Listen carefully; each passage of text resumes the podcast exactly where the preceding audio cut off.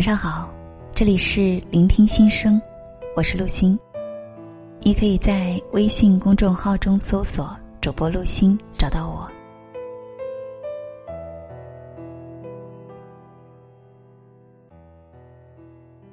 从我们来到这个世界的那一刻起，人生就已经开启。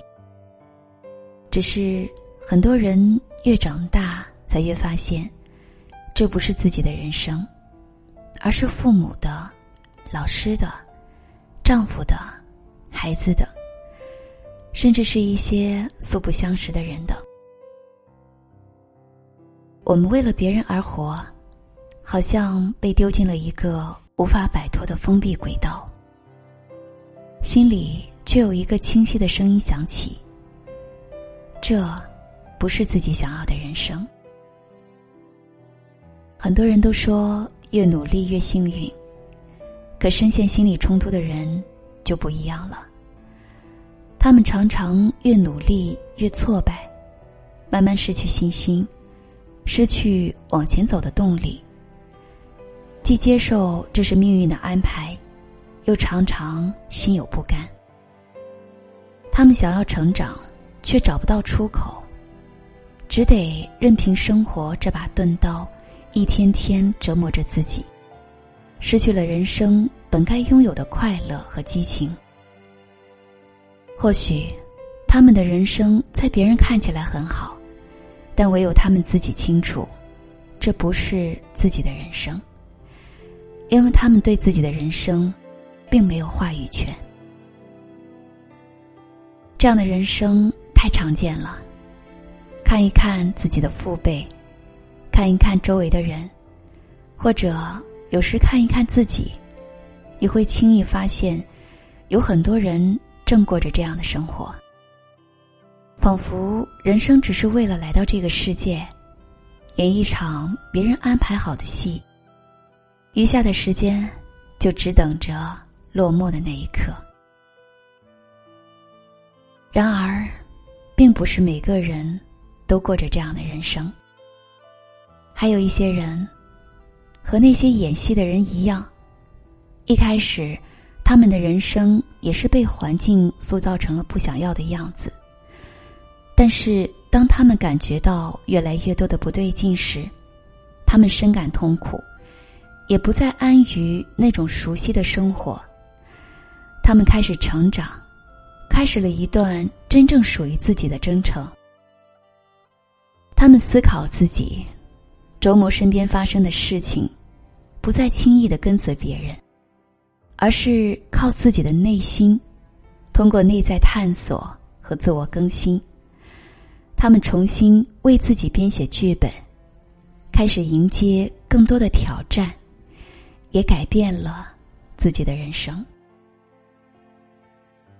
这时候，周围的人和事可能依旧没有改变，但是他们越来越活得自由自在了。一段有意义的自我成长，让他们具备足够的能力，接过自己人生的方向盘，真正替自己的人生负责。接下来。我们就来谈一谈，当你想要成长时，如何活出自己想要的人生？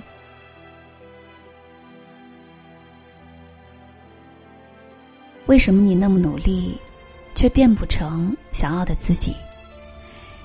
如果你还不够了解自己，你一定不会知道自己有多么固执。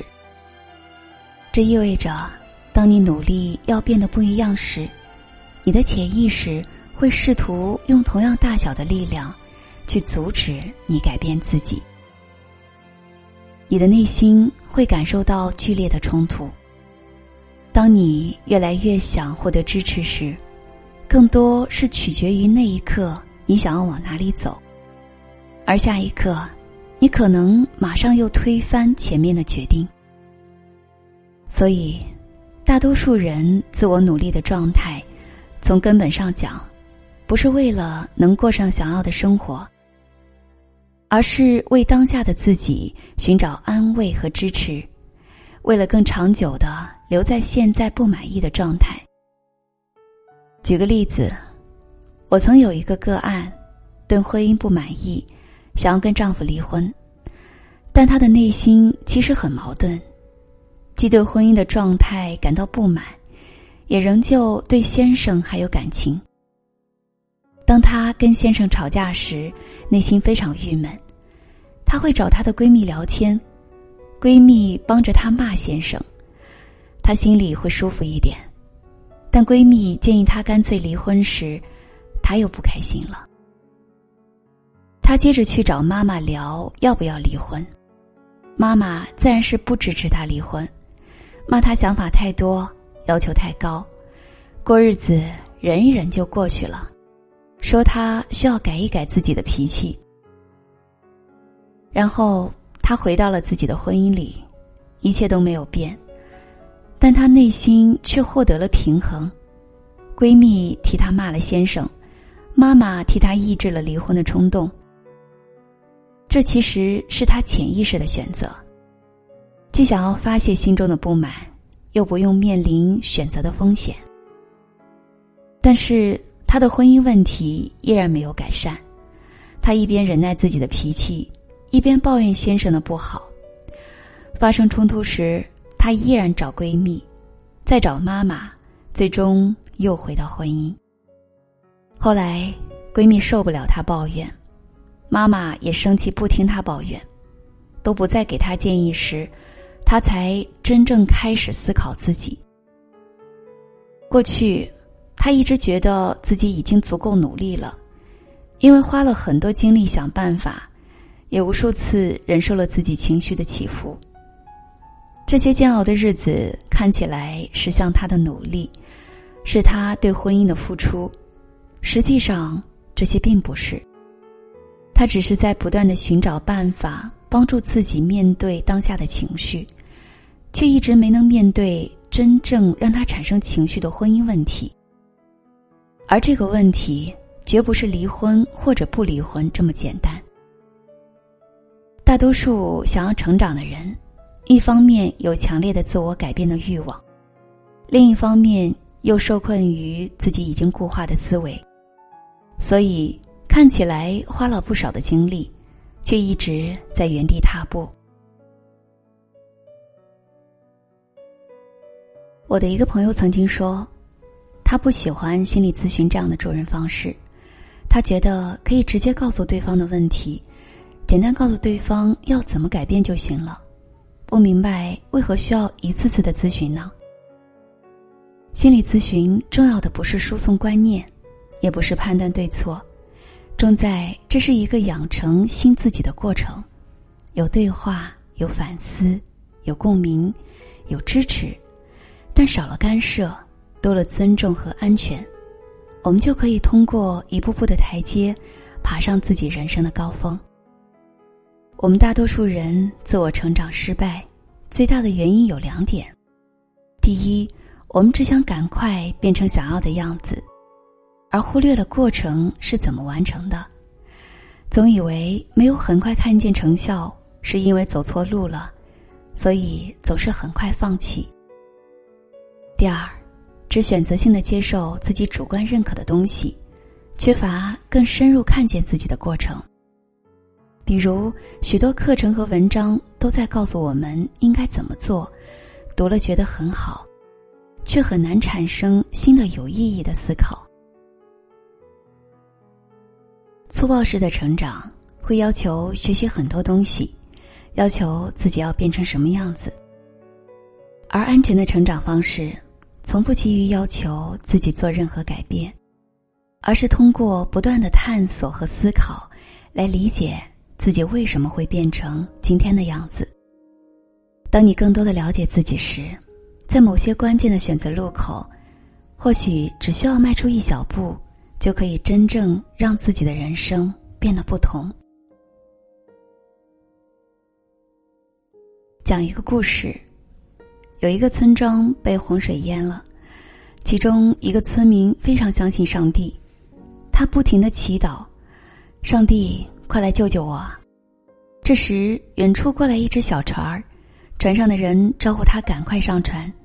他说：“上帝会来救我的。”小船只好走了。洪水淹到屋顶，他站在屋顶上祈祷。远处又驶来了一只大船，船上的人扔过救生圈给他，他拒绝了。他大声说：“上帝会来救我的。”救生圈飘走了。没多久，洪水已经淹到他的脖颈。这时，空中飞来一架直升机，放下软梯准备救他。他说：“上帝会来救我的。”直升机无可奈何的飞走了。一个大浪猛打过来，他被激流冲走，淹死了。他的灵魂上了天堂，他去问上帝：“我那么虔诚的祈祷你来救我，可你为什么不救我？”上帝说。我先后给你送去小船、救生圈，已经给过你两次机会，你没有抓住。最后连飞机都派去了，你还是没有抓住，这能怪我吗？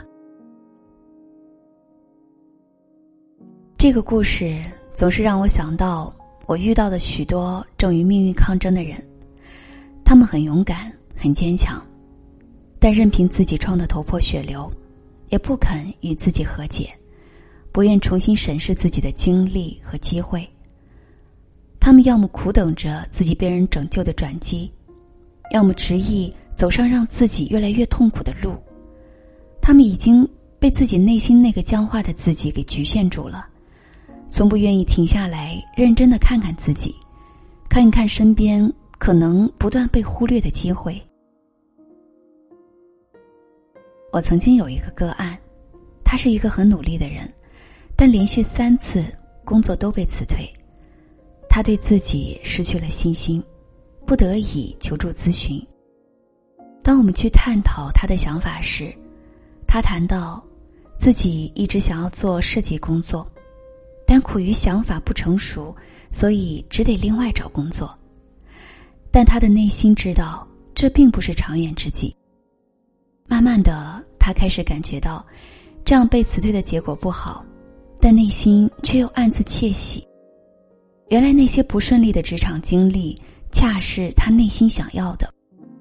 之后不久，他开始了自己的美工设计之路，不再到处求职，他的人生开始了真正的转折。